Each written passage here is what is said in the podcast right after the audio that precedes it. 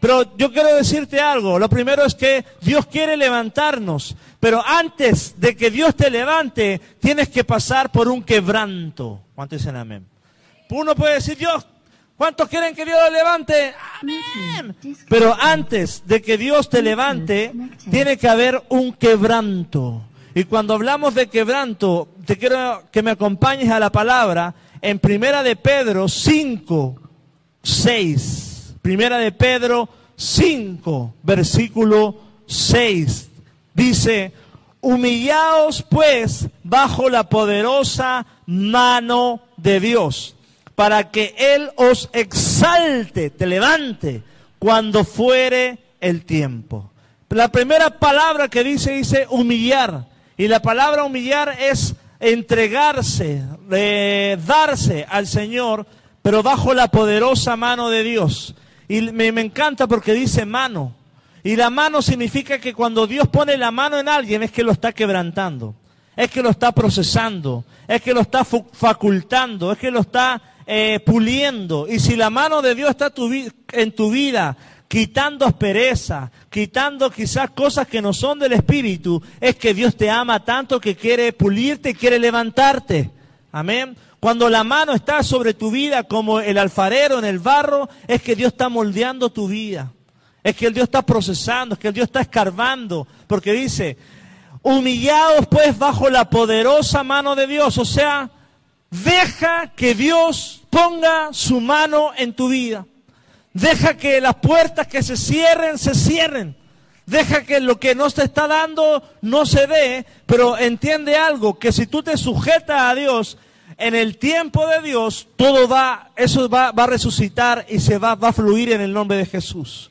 En un tiempo, dice, humillados bajo la poderosa mano de Dios, para que Él os exalte cuando fuera el tiempo. Antes de que Dios te levante, Dios te tiene que humillar. Y la palabra humillar significa quebrantar, romper tu humanidad, tu egocentrismo, tu carácter, tus cosas que están en la mente, despejar el camino para que tú puedas avanzar.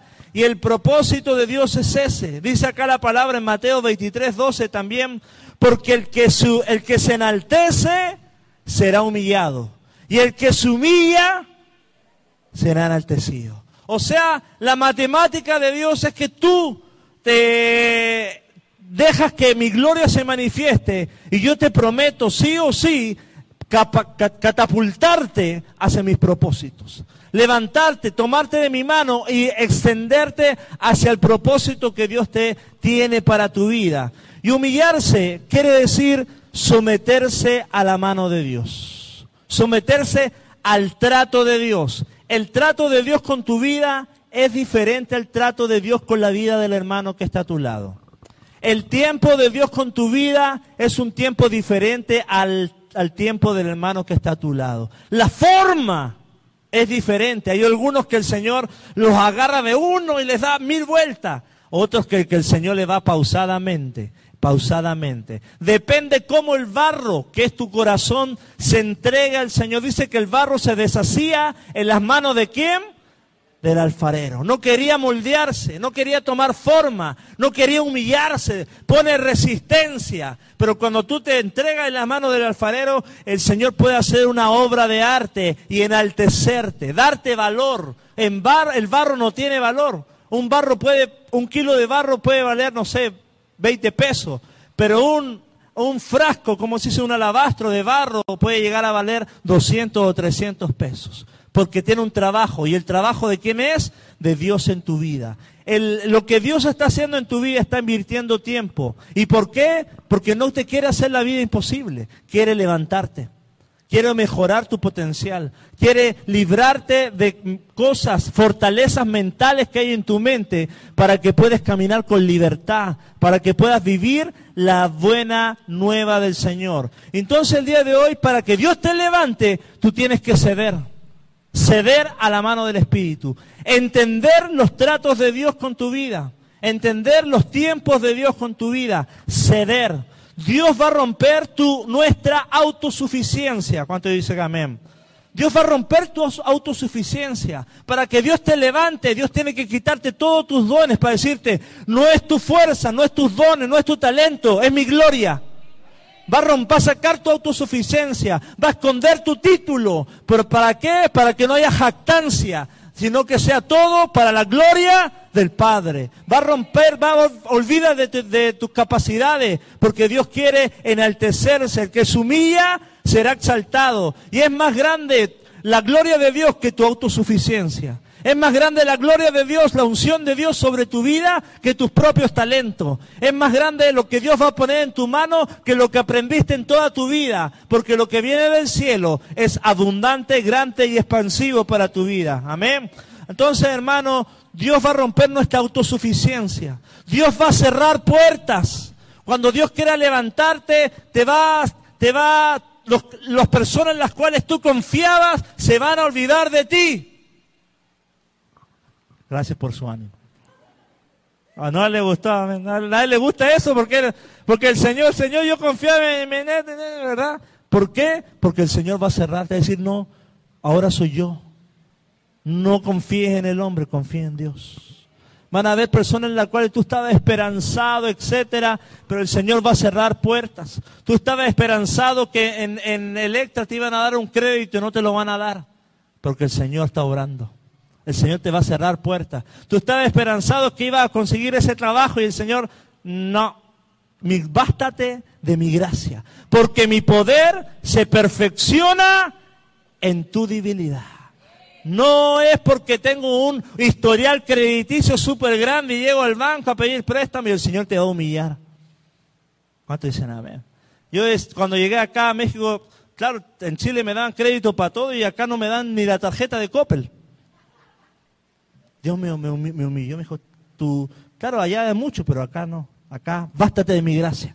Basta, yo te voy a sustentar día a día. El Señor es bueno. Y no, aunque se cierre todo, el Señor suple y envía lo que necesitas diariamente para tu vida. No dependo de una tarjeta, no dependo de, de, créditos, dependo del sustento de Dios. Dios es bueno. Dios va a desbaratar tus estrategias. Para que Él te levante, va a desbaratar tus estrategias. Yo pensaba que en cinco años me iba a comprar una casa, usted está diciendo. Yo pensaba que en cinco años me iba a comprar una moto, me iba a comprar un auto. El Señor, no, no, esos son tus planes. Los voy a desbaratar porque yo quiero levantarte. Yo mis propósitos, mis planes contigo son más allá de eso.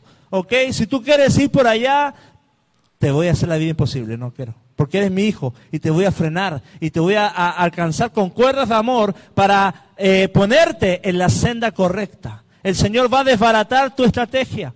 Amén. El Señor va a desbaratar tus planes. Y quizás va a permitir que tú toques fondo para recapacitar, volver en sí y decir el Señor, ahora sí.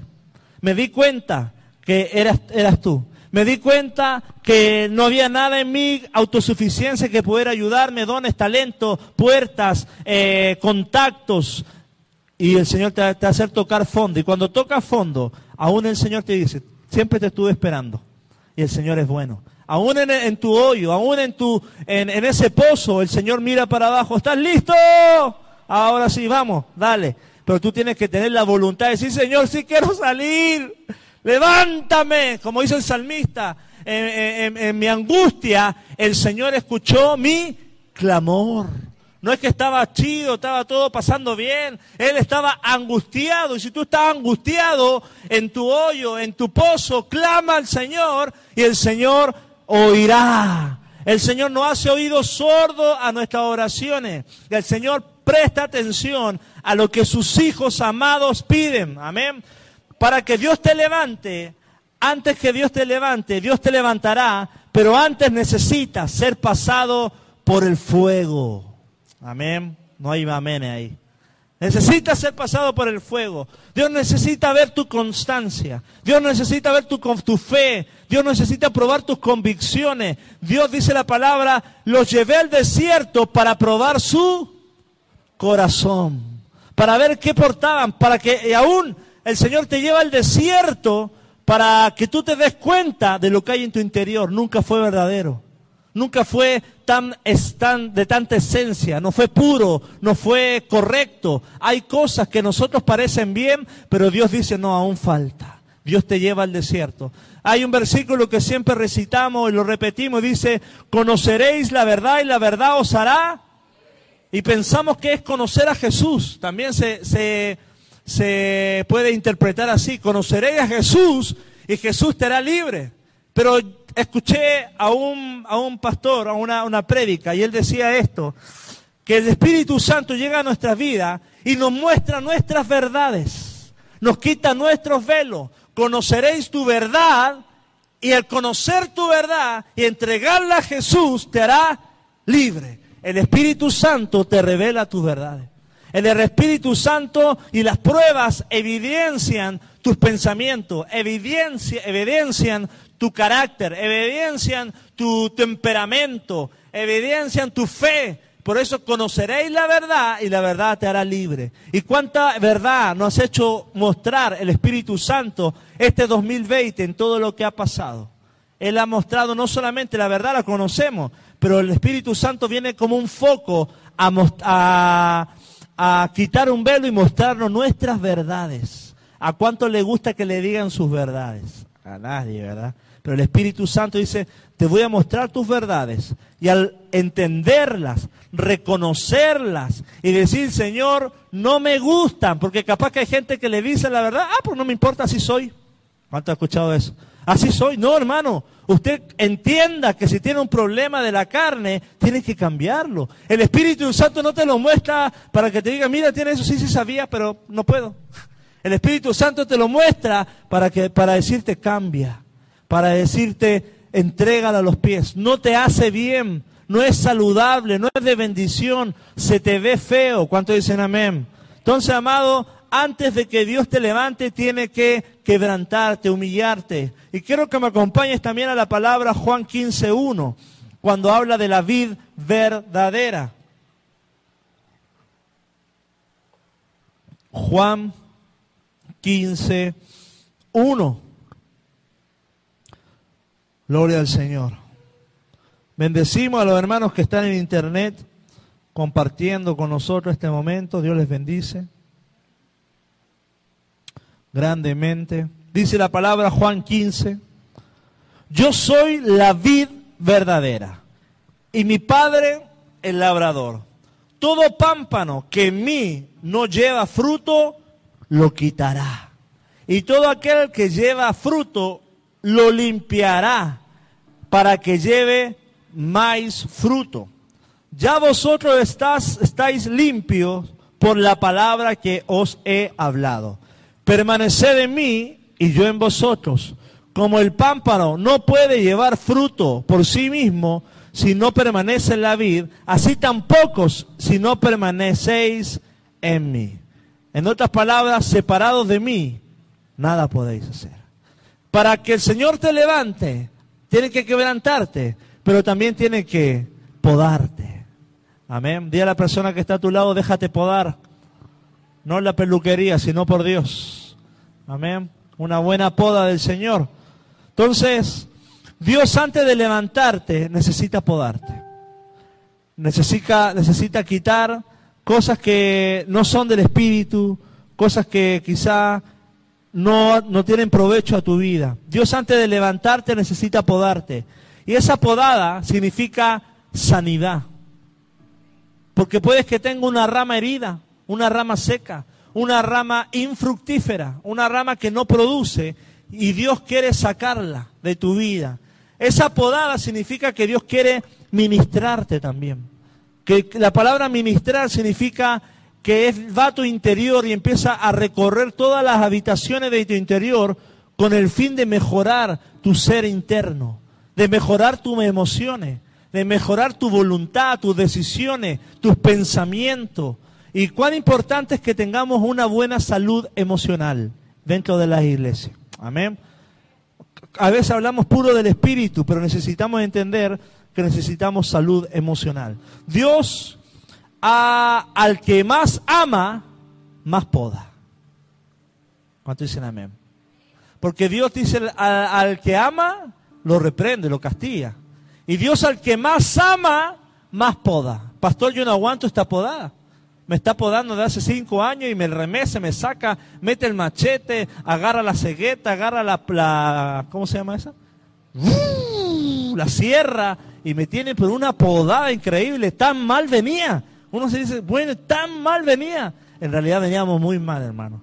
Veníamos mal en nuestros pecados, en muchas cosas. Pero Dios, al que más ama, más poda. Y si estás viviendo una poda del Espíritu, una poda emocional, una poda en un ámbito financiero, matrimonial, eh, de salud, de amistades, poda de amistades. ¿Cuántos dicen amén? Me podó toda la amistad, etcétera. Amado Dios te ama, porque Dios al que ama, más poda. La poda es un proceso para transformar un árbol salvaje en un árbol fructífero. Un árbol que crecía para donde quería, robustamente, frutos, talentos, dones, capacidades, habilidades. Pero la poda que decía, no, no, no, no, ahora te lo voy a sacar todo eso que es bueno para crear raíces. Porque cuando un labrador poda un árbol, lo que hace es cortar todo lo de arriba para que se fortalezcan las raíces en Cristo Jesús. El labrador viene a tu vida a podar, a podar cosas en tu mente. La poda generalmente se hace en invierno. Y muchos de nosotros puede que tengamos inviernos espirituales porque el Señor está podando. Porque el Señor está desarraigando ramas. Mira qué bueno que pusieron esto acá. Ramas que dicen, no, ahora no te va a servir esta. Y tú siempre feliz con esta ramita ahí pegada, gloria a Dios, qué linda se me ve. Pero el Señor dice, no, no más. La vamos a sacar y, y te empieza a rebajar, a cortar, a humillar bajo la poderosa mano del Señor para que su tiempo sea exaltado. Quita todo lo, inneces lo necesario terrenalmente, lo necesario terrenalmente pero innecesario espiritualmente, porque el Señor te pide dependencia, un absoluto corazón entregado a sus pies. La poda es un proceso para transformar un árbol. Se hace en invierno. Entonces no se dedica, el, el, labrador no se dedica a, el árbol no se dedica a mantener ramas, apariencia, superficialidad. Se dedica a generar raíces se, dedica a profundizar su, su relación con Dios. No se dedica a mantener su ministerio, a mantener su statu quo, a mantener su Facebook, ¿verdad? Sino que a mantener raíces en el espíritu. Es por eso que el árbol, el, el, labrador le quita ramas para que no gaste fuerzas en lo que no debe gastar. ¿Cuánto dicen amén? Para que no gaste tiempo en lo que no debe gastar para que no, no involucres sentimientos en amistades que no debes no debe invertir y debes invertir raíces en el Espíritu Santo, en el río de Dios. Es buena la poda, dile al hermano que está a tu lado, es buena la poda. Entonces, entre más profundas son las raíces, más arraigados vas a estar a Dios. El Señor más te levantará. Porque entre mayor es la raíz, más alto es el árbol. Entre más profunda es la raíz, más fuerte es el árbol. Entre más profunda es la raíz, más hermosos son los frutos. ¿Cuántos que les gusta enraizar? Amén. Quizá usted tiene una planta que le movió todo el pavimento. Está fuerte esa planta, hermano. Sáquela, le, va, va, a tener que sacar la casa y después el árbol. Y así cuando hay una persona enraizada en el espíritu, cuesta derribarla. Cuesta eh, eh, hacerla caer mentalmente. Cuesta desmotivarla. Cuesta desalentarla. Cuesta de alguna u otra forma crearle turbulencia. ¿Viste? No se cae con nada. Le mandan una patada por acá. No se cae. Otra patada por acá. Pues tampoco. Tiene buenas raíces. Mejor no me meto con ese. ¿Cuántos dicen amén? Pero amado, tenemos que creer en, crecer en nuestras raíces porque posiblemente no estén tan profundas y el árbol esté muy alto y se desbarate y caiga. Por las tormentas, por las turbulencias que el mundo trae, que nuestras vidas trae, que nuestro interior trae. Y es necesario que, eh, que si, si estás pasando un invierno espiritual, dale gloria a Dios. Los desiertos son buenos. Los inviernos son buenos. Porque no sé usted, pero dan ganas de encerrarse. Y así mismo uno se encierra en uno mismo, empieza a conocerse, empieza a retroexaminarse en el interior. El labrador quita aquellas ramas que embellecen al árbol, al árbol pero no dan fruto, son solo hoja. Y el día de hoy hay que quitar las hojas de nuestra vida. Parece que el labrador está matando al árbol. Veía un predicador que él decía que veía a su suegro cortando al, árbol, ¿verdad? ¿Y cómo lo cortas? ¿Cómo lo, y lo hacía? Pa, pa, desbarataba aquí y allá. Y el, el, labrador le dice, no, es que lo trato así porque es el que más amo, el que me da más fruto. Y muchas veces Dios es así con nuestras vidas. Él trabaja con nosotros. Y el trabajo intensivo de Dios demanda mucho amor. Dice la palabra que el amor es sufrido. Y Dios sufre haciéndonos entender nuestra carnalidad.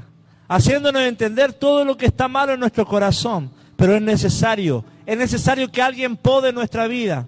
Amén. Muchas veces la poda no solamente viene del Espíritu, viene a través de personas. Viene a través de circunstancias. Viene a través de una enfermedad viene a través de pruebas, viene a través de la soledad, viene a través de la decepción, viene a través de, la, de, muchas cosas que vienen en nuestras vidas. Pero la, no, la, la poda es necesaria para sacar lo viejo. Levante su mano. Diga conmigo, voy a sacar lo viejo, lo inservible, lo que me quita lugar para recibir todo lo nuevo de Dios. Eso es la poda. Eso es la poda. Quitar todo lo añejo, lo viejo. Lo que sirvió en el 2015 no te va a servir en el 2020. El fruto de ese año fue genial, pero no te va a servir. Hay nuevos, un vino nuevo sobre tu vida. Vas a tener que sacar un nuevo vino de tu fruto. Vas a sacar nuevos dones. Después de la poda, el árbol no queda bonito, hermano. ¿Cuánto dicen amén? Ah, cuando, cuando alguien sale del desierto, desierto, salir del desierto es salir seco, hermano. Es salir asoleado. Es salir con el viento que te pega en la cara. No puedes dormir, no puedes, ¿verdad? El, desierto no es un lugar bonito para dormir. Pero el, Señor muestra que la poda o el proceso de Dios es similar a un desierto. Y cuando tú sales de una poda, no quedas bonito en el invierno. Amén. Pero en la primavera floreces y el Señor se empieza a glorificar. Hoy capaz que no te sientes bien emocionalmente. No es bonito lo que sientes. No es bonito lo que pasa. Pero en la primavera el fruto que darás será maravilloso. Lo que Dios hará será genial. Lo que Dios obrará será sobrenatural para tu vida. Hoy parece el invierno, está nublado, está feo, hay piedra y todo, pero mi hermano, yo te vengo a decir que Dios te levantará después de quebrantarte, después de podarte y, verás la gloria de Dios en tu vida, porque la primavera es mucho mejor que el invierno. ¿Cuántos dicen amén?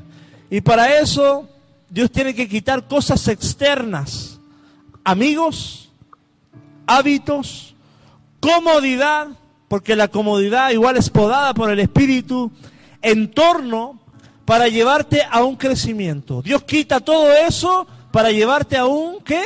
Crecimiento. Un crecimiento en Dios. Todo discípulo debe ser probado por Dios para dar más fruto. Dice la palabra, acabamos de leer ahí en, en Juan 15, la vid verdadera. Aquel que lleva fruto va a ser cortado para que lleve más o sea, hermano, el Señor está contento con tu eficiencia, con lo que haces. Pero el Señor a los que hacen bien y hacen más, los corta y los sigue perfeccionando. Porque vamos de gloria en gloria. Dice la palabra que el, el justo es como la mañana, el sol de la mañana, que va creciendo de gloria en gloria, de victoria en victoria. Entonces el Señor no, no se queda cómodo con el, un don que tú tienes, sino que el Señor quiere darte más. No está contento solamente con que estés alegre. Él quiere que tú experimentes el gozo. Te corta para que experimentes gozo. Él no está solamente contento con, la paz que vives hoy. Él quiere darte paz, alegría, prosperidad y plenitud en todo. Libertad en el Espíritu. Amén. Todo discípulo será probado. Y si usted no está siendo probado, tenga miedo. Porque el, Señor prueba a sus discípulos. No, ¿cómo está tu vida cristiana? Bien, nada. Bien, bien, bien. No tienes opresión, nada. No ves prueba, no hay desierto. No, nada, todo chévere. Hermano, Pregúntate si tiene al Espíritu Santo dentro. Porque los que portan el Espíritu tenemos ataques, tenemos cargas, tenemos problemas, tenemos eh, artimañas del enemigo que están sobre nuestras vidas. Estamos, hay tentaciones del enemigo y hay pruebas de Dios. El diablo tienta, pero Dios prueba. ¿Cuántos dicen amén? Entonces, si Dios no te está podando, cuidado. Dios poda a los que ama. Dios poda a los que se entregan. Dios poda a los que van a su presencia. Y también hay que quitar cosas internas, una mente fortalecida. Cosas internas, quizá como cosas culturales, cosas que quizá no son del espíritu. Pero Dios te da, te quiere levantar. Diga conmigo, Dios me va a levantar para dar mi visión. Porque estabas muerto y el Señor te levanta, no solamente para, levantarte nomás, es para darte visión de las cosas, para darte discernimiento, para que mires a tu alrededor, para que puedas visionar más allá, una visión agudizada. Dios te levanta para darte visión agudizada y un corazón resistente. Porque el quebranto y la poda hace árboles resistentes. Amén. Por eso el Señor levanta. Esa es la intención de que tú seas levantado. Pero antes de levantarte, te limpia y quita muchas cosas. Dios no te está matando. Amén. Te está levantando.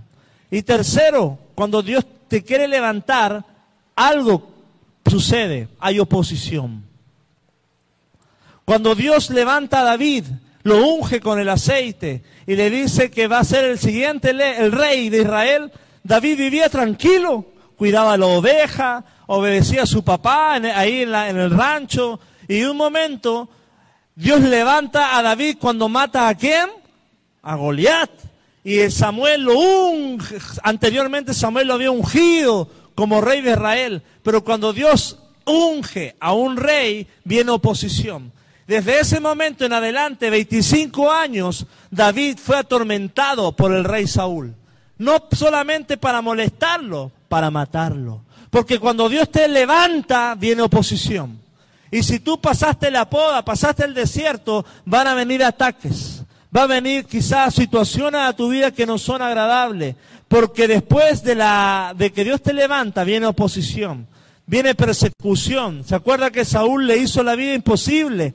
le lanzaba flechas a ese David, lo persiguió hasta la muerte.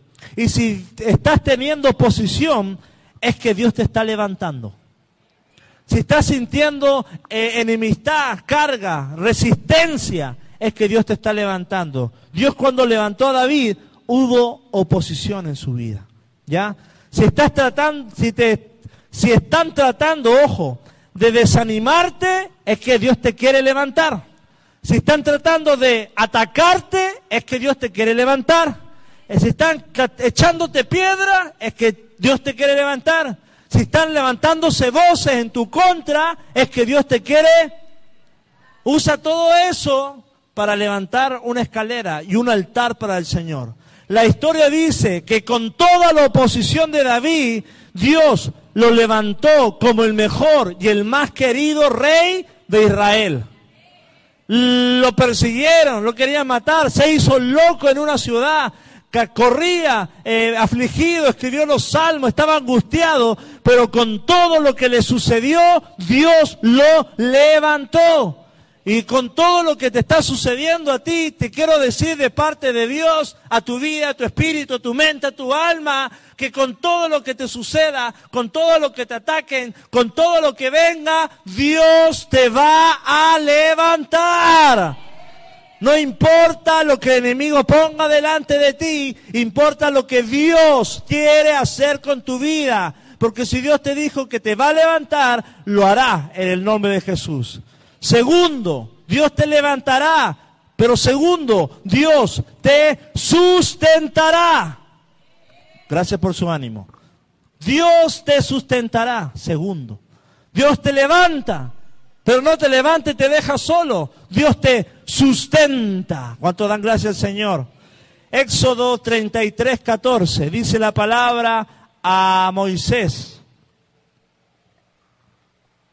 Dios te levanta y Dios te sustenta. Dios es bueno. Dios no te levanta solamente por dejarte parado y te va a dejar solo, ahí vételas tú. Dios te sustenta. Dice Éxodo 33, 14. Y le dijo, mi presencia irá contigo y te daré descanso.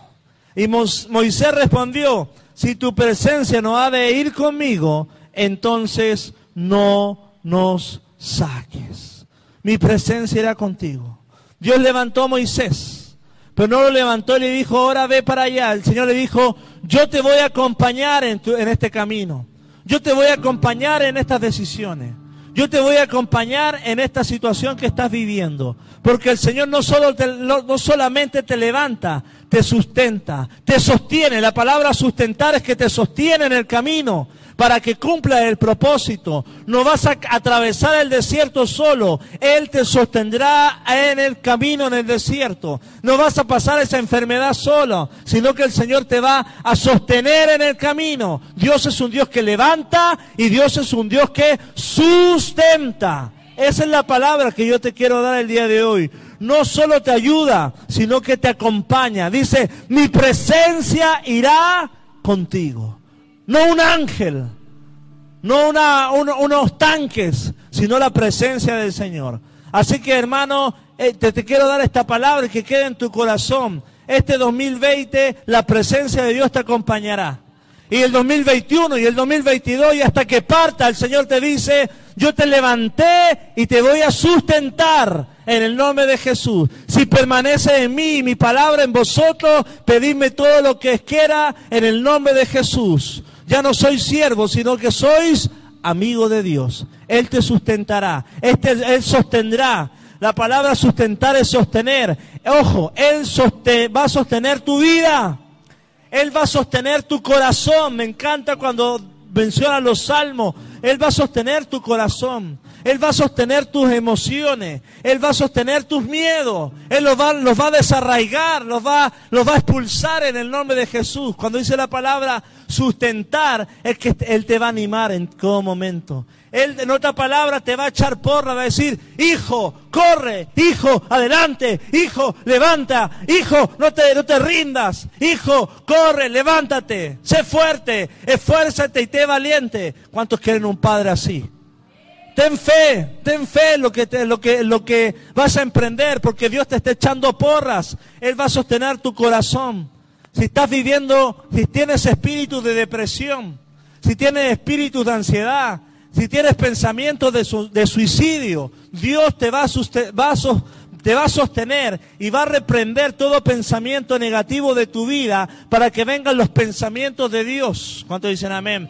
Poda esos pensamientos Poda esos pensamientos y exterminan en el nombre de Jesús. Pensamientos de fracaso, pensamientos como, como, cuando yo decía, no voy a acabar la universidad, no me voy a casar, no voy a poder tener hijos, no voy a poder hacer esto. Esos son los pensamientos que siembra el diablo. Pero los pensamientos de Dios son buenos, son fructíferos, son como dice acá, porque yo derramaré agua sobre el sequedal y ríos sobre la tierra árida. Mi espíritu derramaré sobre tu generación y mi bendición sobre tus renuevos. El Espíritu sobre nuestras generaciones. Hoy, si estamos vivos, es porque Dios nos sostiene. Si pasamos el COVID, es porque Dios lo quiso. ¿Cuánto dan gloria a Dios? Dios nos está sosteniendo. Yo estoy de pie porque Dios me sostiene. Todos estamos acá porque Dios nos sostiene. Es su gracia, es su amor, es su misericordia. Y Dios te sostiene de qué forma? Enviándote ayuda. Enviándote no solamente ayuda monetaria, ayuda de amistades. Dios te va a enviar a, amigos, amigos del Espíritu, que van a ser como silas para tu vida. Van a ser Pablos que te van a edificar el corazón. Van a ser quizá como Priscila y Aquila que van a redirigir tu vida. Amén. Dios sostiene tu vida a través de amigos. ¿Sabes cuántas veces me han, me han sostenido mis amigos? ¿Cuántas veces me han sostenido personas del Espíritu? Porque el corazón se cansa, el corazón desfallece.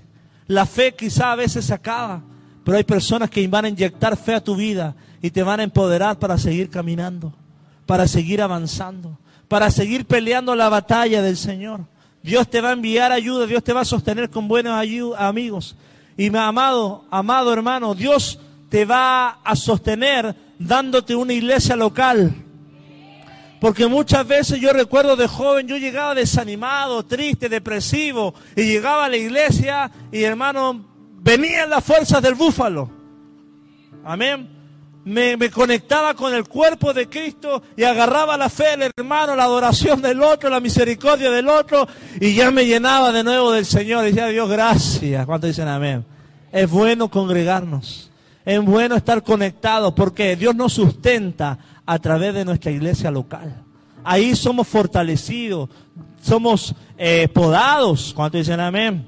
Somos tratados en nuestro carácter, en nuestras formas. Entonces, hermano, Dios va, a sustentarte tu vida. Dios, cuando dice sustentar, es que Dios va a proveer. Diga conmigo, Dios va a proveer.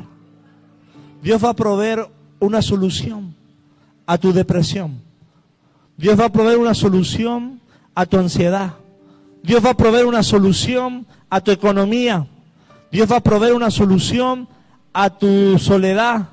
Y Dios va a proveer una respuesta a todas las preguntas que tiene. ¿Cuánto tiene amén? Sustentar significa sostener o darte algo. Si tú preguntas, Él responde. Y Él te va a dar una palabra para todo lo que tienes pendiente en este año todo lo que tienes duda, todo lo que dices, Señor, ¿y esto qué? Él te va a sustentar y te va a proveer una palabra. Diga conmigo palabra. No necesito cualquier cosa terrenal. En tu enfermedad necesitas una palabra. En tu problema económico necesitas una. En tu problema familiar necesitas una palabra. En tu, con tus hijos necesitas una palabra. La palabra es la que abre todo, porque la palabra produce fe. La fe viene por el oír y el oír qué? Todo lo que tú necesitas en tu vida es una palabra y esa palabra activa y mueve lo terrenal, porque el Espíritu da vida a lo inerte.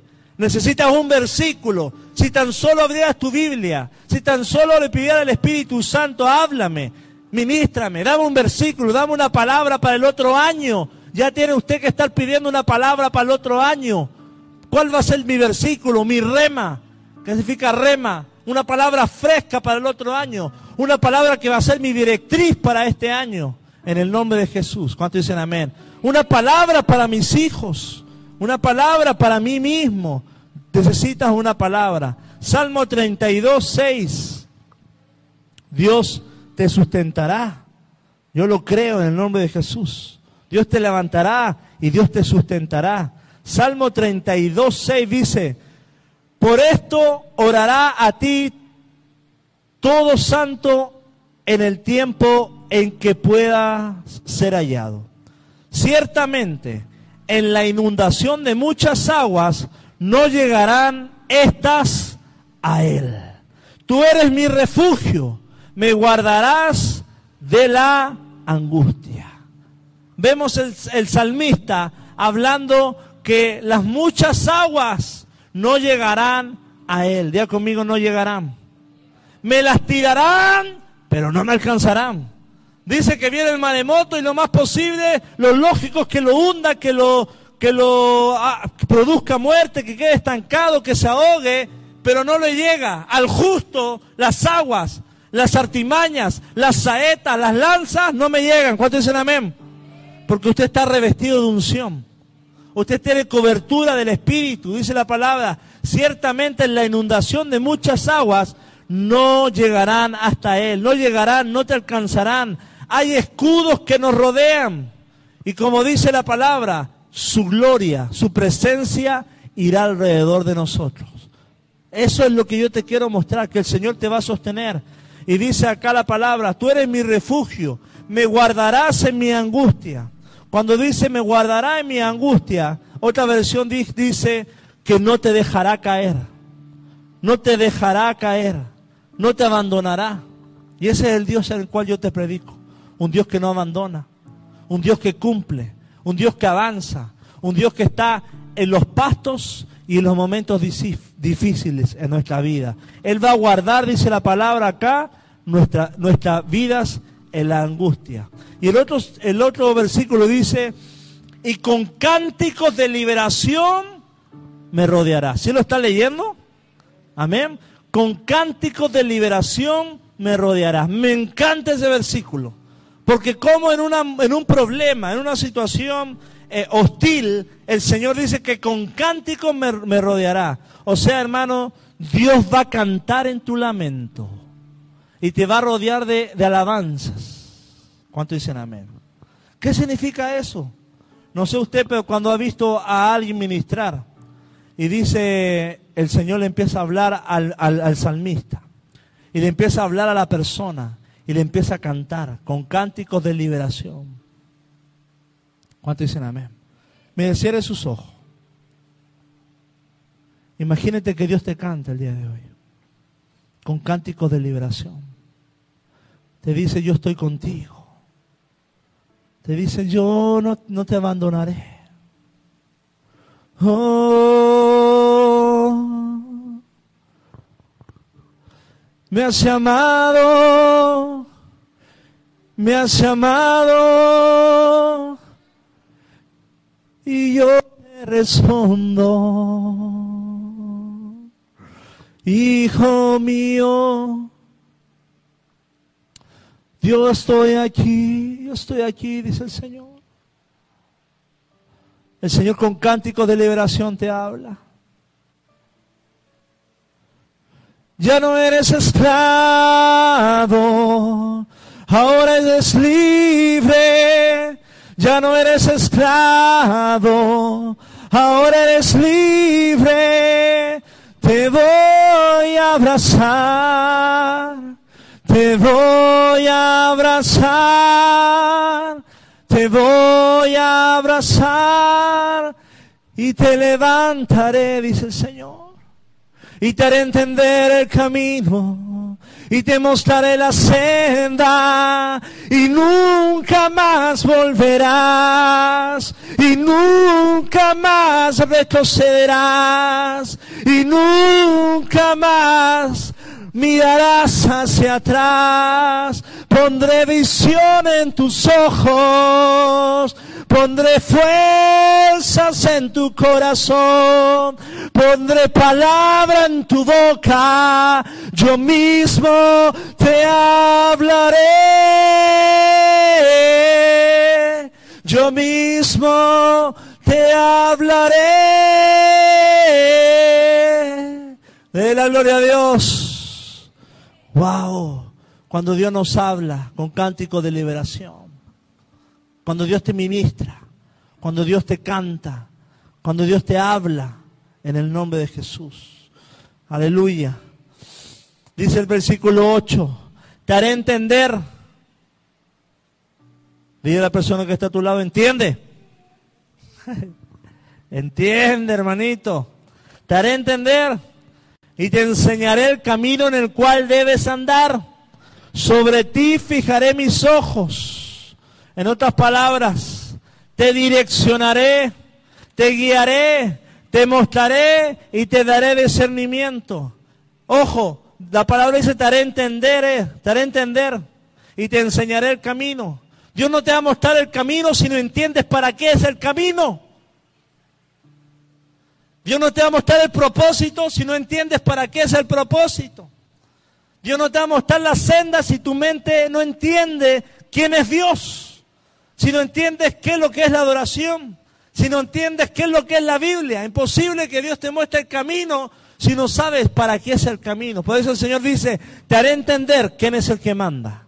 Te haré entender que soy yo el que cerró las puertas. Te haré entender que fui yo el que cerró los cielos. Te haré entender que soy yo el dueño de la vida, el, el dueño de la plata y del oro. Te haré entender que separado de mí nada puedes hacer. Te haré entender que todo lo que pidas en el nombre del Padre, Dios te lo dará. Te haré entender que yo soy tu Padre y tú eres mi Hijo. Y recién ahí el Señor te mostrará el camino. El Señor te llevará por una senda de justicia. Te haré entender y te mostraré el camino. Y dice acá, y sobre ti fijaré mis ojos. ¿Cuántos dicen amén? Esta palabra yo la recibí cuando yo vine a México. Tenía mucho miedo. Pero cuando vi ese versículo, que sobre ti fijaré mis ojos, dije, el Señor me va a cuidar. Él me va a blindar. No importa si voy a cualquier estado, cualquier lugar, el Señor tiene sus ojos puestos en mí. Estoy blindado desde la cabeza hasta las plantas de los pies. Sus ojos están sobre ti. Hagas lo que hagas, el Señor está pendiente de tu vida. Salmo 55, 22. Siempre lo menciono, es un salmo que me llena, que lo he vivido y lo predico siempre. Dice la palabra, echa sobre Jehová tus cargas, deja que el Señor te pode, y Él te sustentará, no dejará para siempre caído al justo. Echa sobre Jehová tus cargas. No solamente echar sobre el Señor lo malo, lo tóxico, la carne, sino también echar sobre el Señor nuestra autosuficiencia, nuestra, nuestra cultura del mundo, nuestros pensamientos buenos. Echa sobre el Señor tus cargas. Dice que Él te sustentará. Dios no te va a sustentar estando con cosas que están arraigadas en tu vida que tú sabes que te hacen daño. Amén. Dios te quiere sustentar de una manera plena, en que mayor es el despojamiento de, de tu interior en los pies del Señor, más el Señor te va a sustentar. ¿Cuánto dicen amén? Dice acá, no dejará para siempre caído al justo, porque hay un momento en el que el Señor te levanta y te empodera y te saca adelante. Salmo 41, 10 dice, no temas, porque yo estoy contigo, no desmayes, porque yo soy tu Dios que te esfuerzo, que te da fuerza. Siempre te ayudaré. Y dice la palabra, siempre te sustentaré con la diestra de mi justicia. Me encanta ese versículo. Diga conmigo, amén. Dice la palabra, yo no temas, yo estoy contigo, no desmayes porque yo soy tu Dios que te da fuerza. Siempre te ayudaré, siempre te sustentaré con la diestra de mi justicia. Ojo, acá la palabra está diciendo que hagas lo que hagas, vayas donde vayas. El Señor siempre te da palabra diciendo, reprendiendo el miedo, porque el miedo te estanca, el miedo te frena. Pero dice, te sustentaré con la diestra de mi justicia. Y acá yo te quiero decir algo. Si has vivido injusticias terrenales, si estás viviendo quizá eh, esperando un pendiente de algo, la diestra, la justicia de Dios que se ejecuta bajo su diestra es mejor que la justicia que puedas ejecutar tú. Amén. Si tú descansas en su diestra de justicia, la bendición va a ser aún mayor. Si tú descansa, descansas en que Él, Él es tu sustento y Él sostendrá tu corazón, sin duda van a venir cosas maravillosas a tu vida. Dios te levantará y te sustentará. Salmo 54, 4 dice, he aquí, es el que me ayuda. El Señor está con los que sostienen mi vida. He aquí en Él, he aquí es el que me ayuda. El Señor está con los que sostienen mi vida. Dice la palabra, que Él está con los que sostienen mi vida.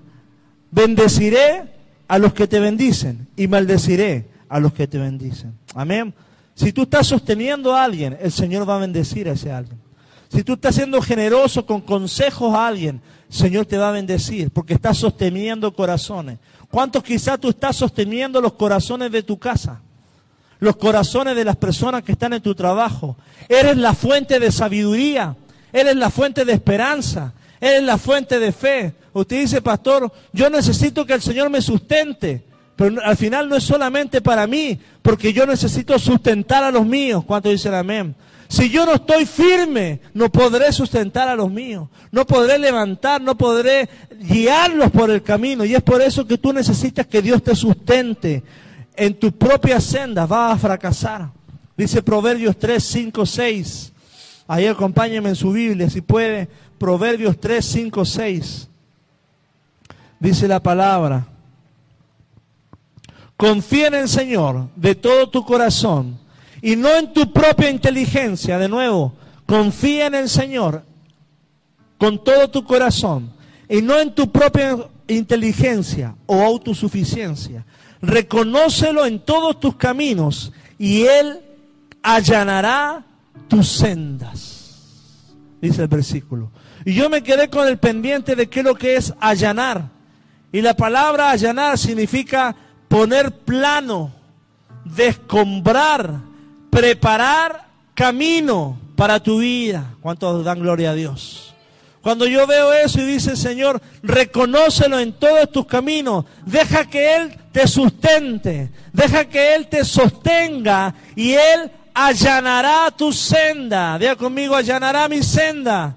O sea, tú vas caminando por, por, esta calle y el Señor va adelante chapeando. El Señor va adelante haciendo barbecho, preparando el camino, allanando, quitando toda artimaña del enemigo, todo espíritu distractor, todos, todos ladrones que te quieran robar el ánimo en el camino, los va derribando en el nombre de Jesús, allanando la senda. Es cuando, como cuando usted ve esos camiones que van aplanando el camino. El Señor va aplanando el camino, allanando tu senda para que alcance el propósito de Dios, para que corras la carrera, para que alcances y seas de bendición a donde vayas. Me encanta eso, porque el Señor va como Indiana Jones, con un machete, sacando y descombrando delante de ti, en el nombre de Jesús.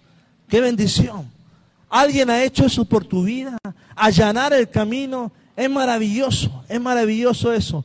Cuando tú entiendes que tienes un vigía, una atalaya que dice, Señor, ¿cómo está allá? Y el Señor del futuro te dice, está bien, ya preparé el camino, solamente ten fe y camina sobre las aguas.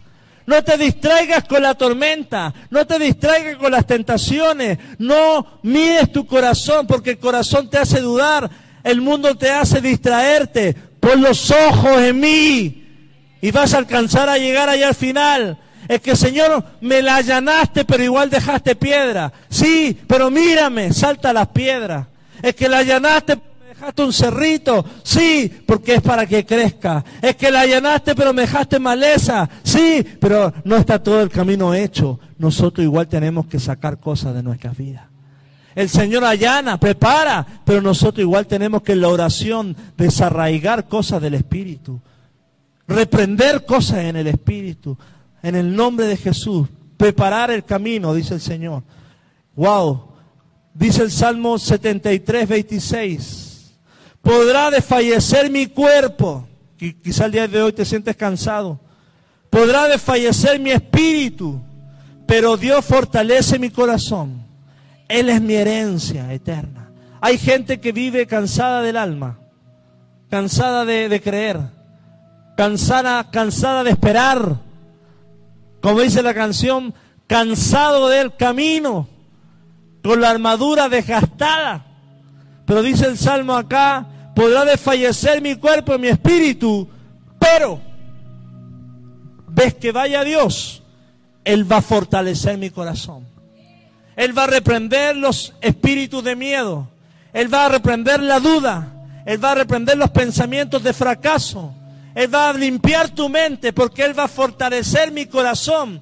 Y la palabra corazón en el hebreo, y se la transformamos al griego el día de hoy, en el corazón está el alma. Él va a fortalecer tu ánimo. Él va a fortalecer tu voluntad. Él va a guiar tus decisiones. Y la palabra corazón también quiere decir mente.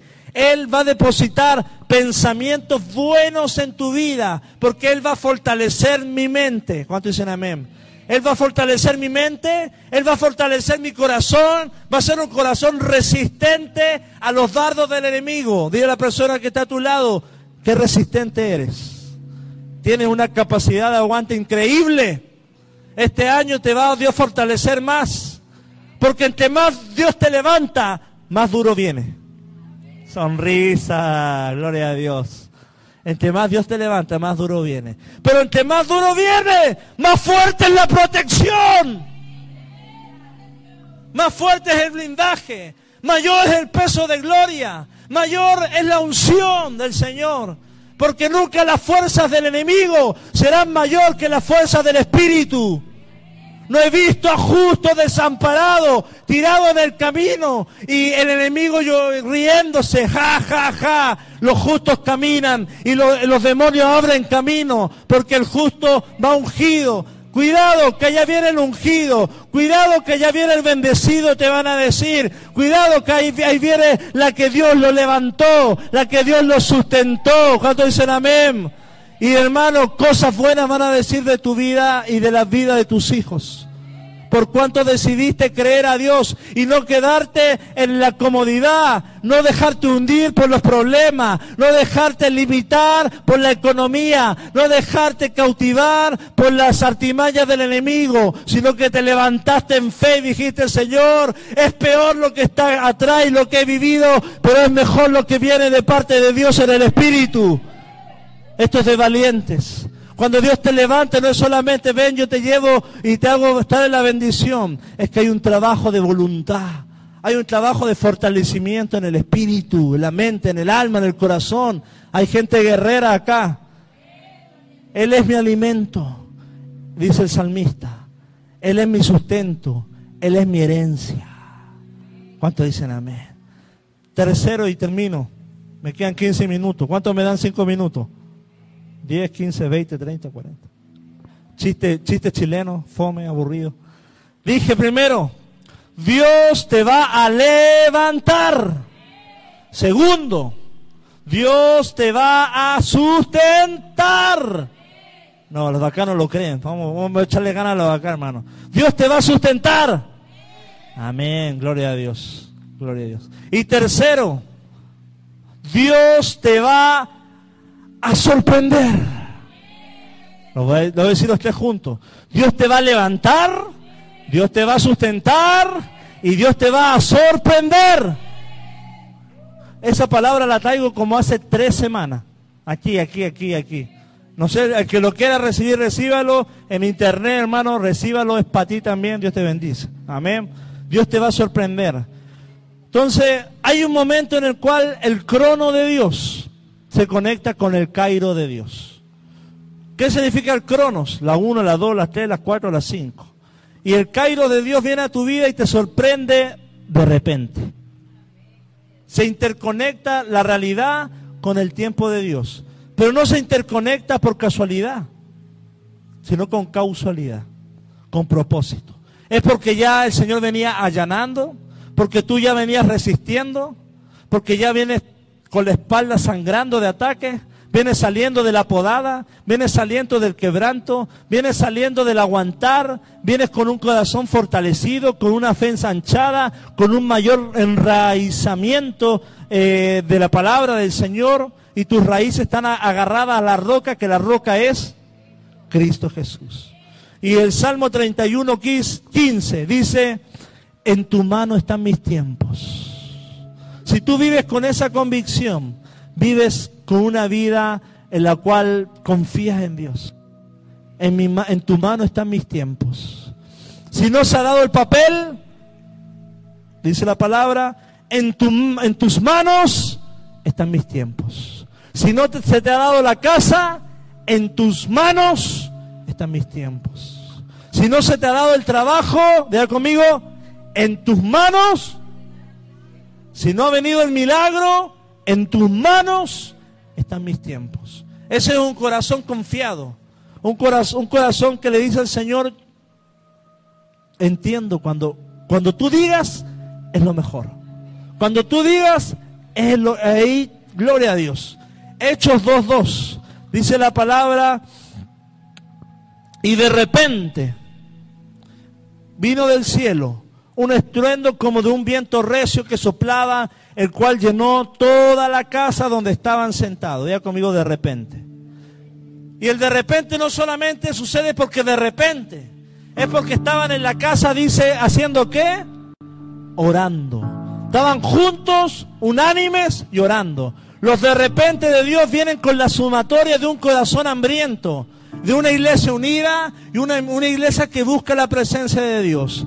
Si tú quieres, tú de repente permanece unido a tu iglesia, permanece unido a Cristo y permanece creyendo en la palabra del Señor. Dice, y de repente, cuando estaban todos orando, unidos, unánime, juntos, vino del cielo un estruendo como de un viento recio que soplaba, el cual llenó toda la casa donde estaban todos sentados.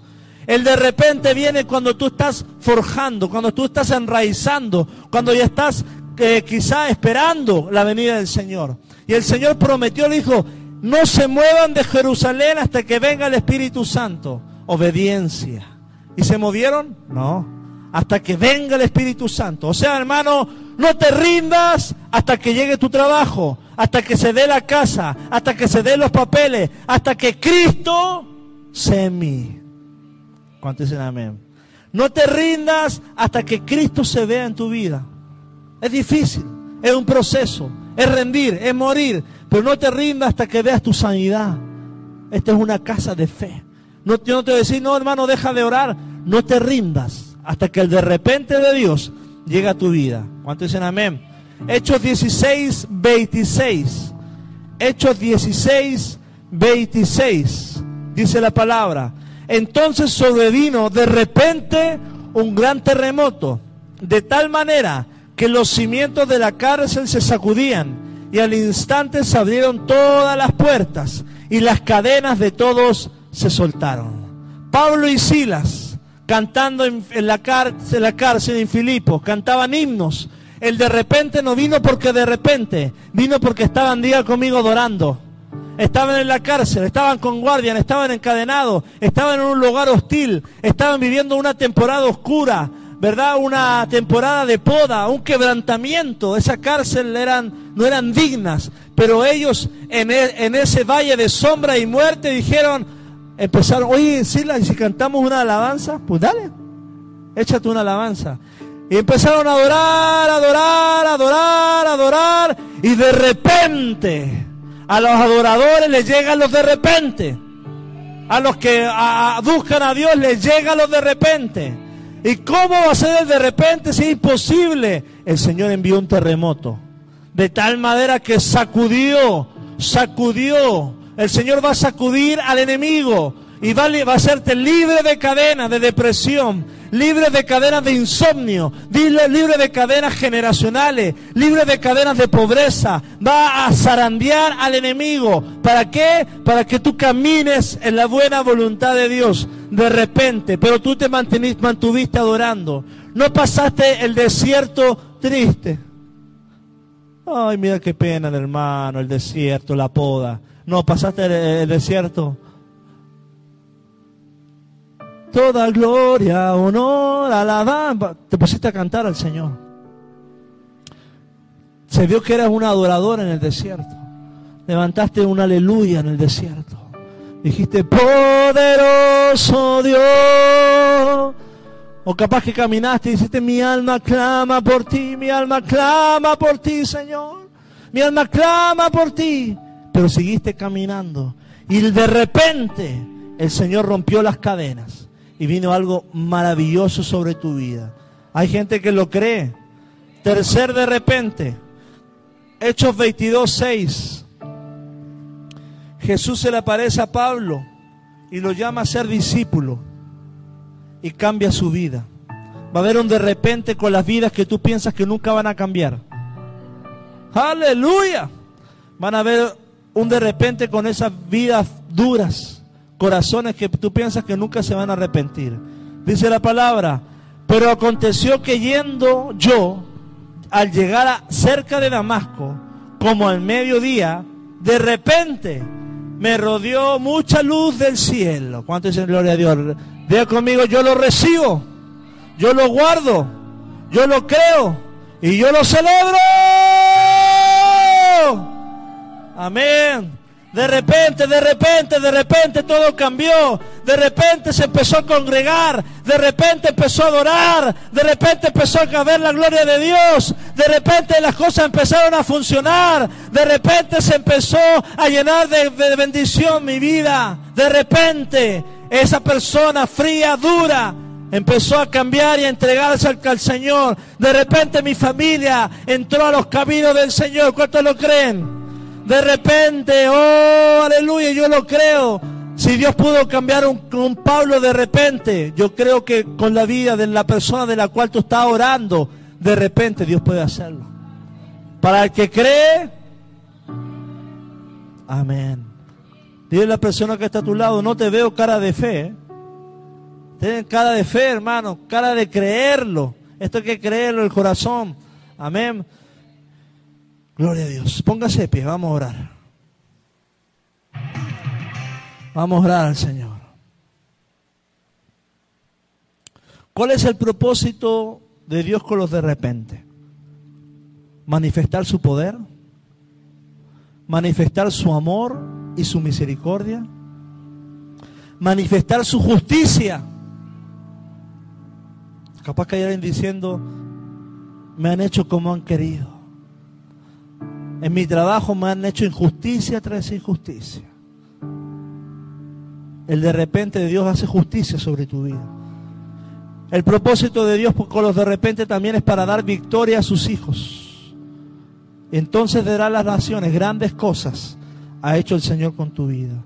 Y los de repente son respuestas a oraciones.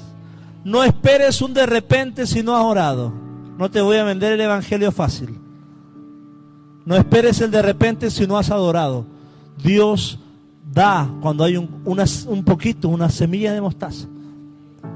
Cuando tienes un corazón entregado al Señor. Espera tú de repente.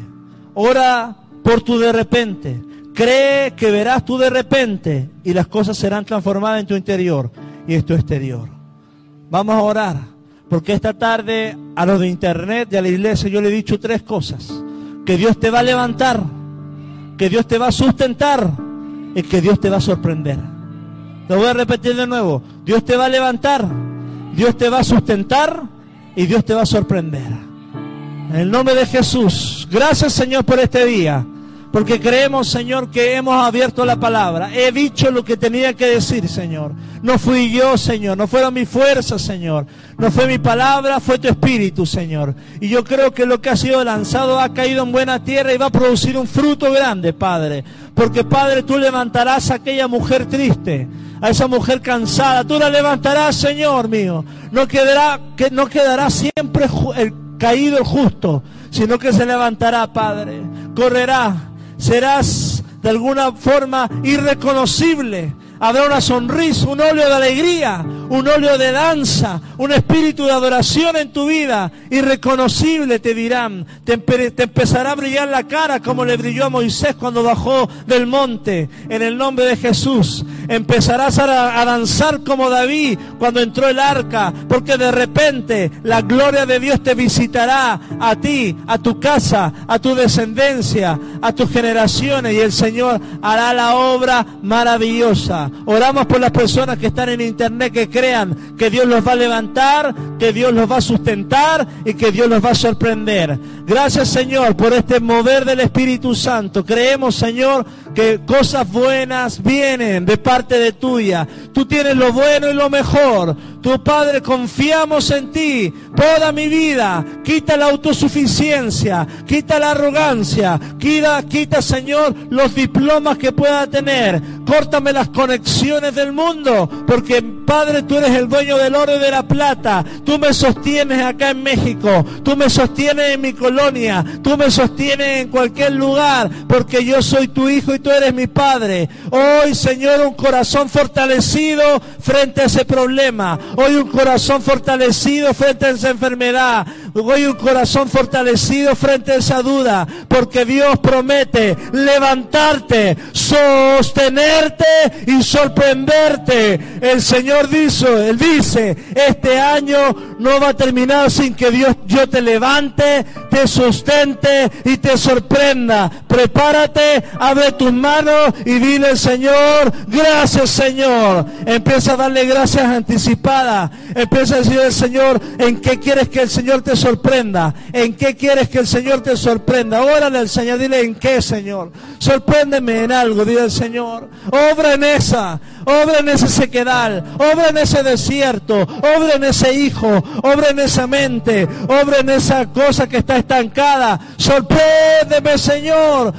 Obra, rompe cadenas, Señor. En el nombre de Jesús, sorpréndeme en mi economía, en mi familia, en mis hijos. Oh Padre, haz la obra, Espíritu Santo. Gracias, Señor. Nos despedimos de la señal de internet.